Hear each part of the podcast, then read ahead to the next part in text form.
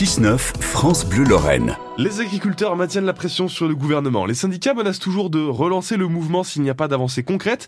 Philippe Clément, le président de la FDSEA dans les Vosges, est l'invité de Cédric Leto. Philippe Clément, bonjour.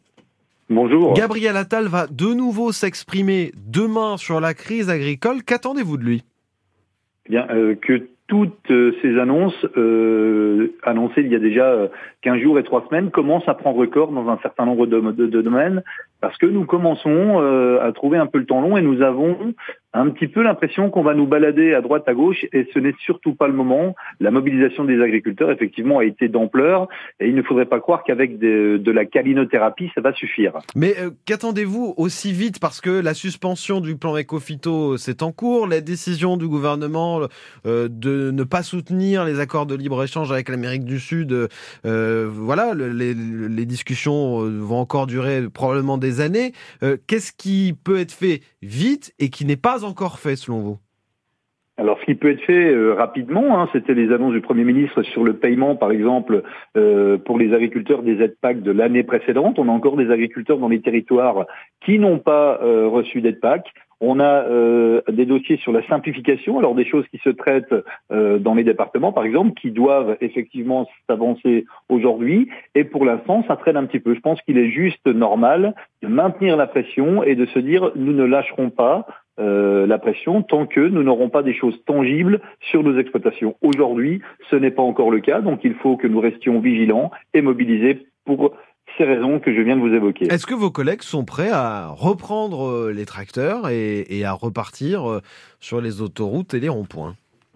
Je crois que l'instant, il y a cette, menace-là est effectivement présente. Pour autant, nos agriculteurs adhérents FDSEA, JA, sont aussi bien conscients que on ne changera pas tout en aussi peu de temps. Il y a des choses qui vont être du cadre départemental, du cadre national et du cadre européen. Nous savons bien que, par exemple, dans ce qui relève du cadre européen, ça ne va pas se lever en 15 jours, 3 semaines. Pour autant, ce que nous souhaitons, c'est euh, que toutes ces problématiques soient traitées, mises en œuvre et que nous voyons concrètement euh, la volonté politique se traduire en actes. Alors, il y a les questions réglementaires, euh, vous le disiez, certaines peuvent aller vite, d'autres euh, moins.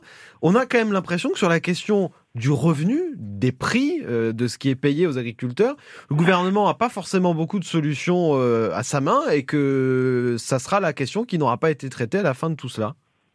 Et c'est bien dommage parce que c'est quand même la question essentielle, la question du revenu. Est-ce que c'est pas un échec? clairement du coup Pardon? Est-ce que c'est pas un échec du coup de finalement euh, d'avoir obtenu gain de cause sur beaucoup de revendications, mais pas la principale qui est celle du revenu?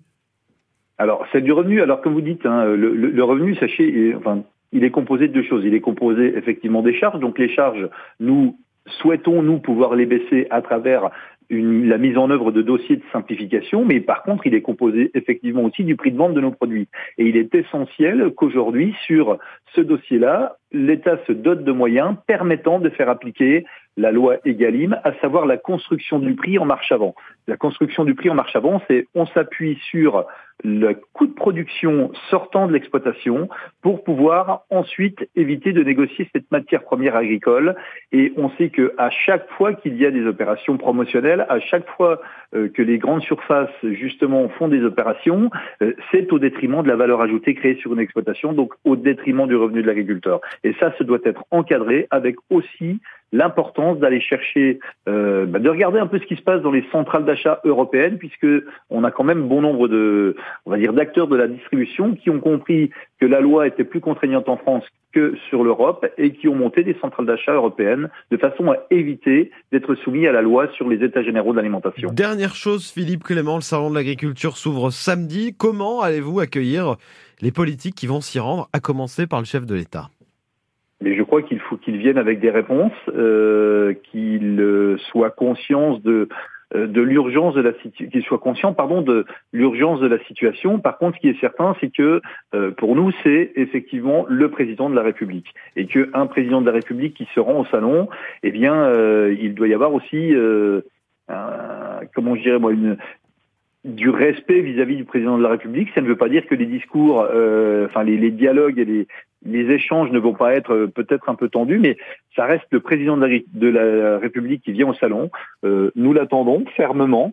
Mais nous souhaitons qu'il puisse effectivement s'y rendre. Merci beaucoup Philippe Clément. Je rappelle que vous êtes le président de la FDSEA dans les Vosges. Bonne journée à vous. Bonne journée. Entretien à réécouter sur francebleu.fr. Vous jouez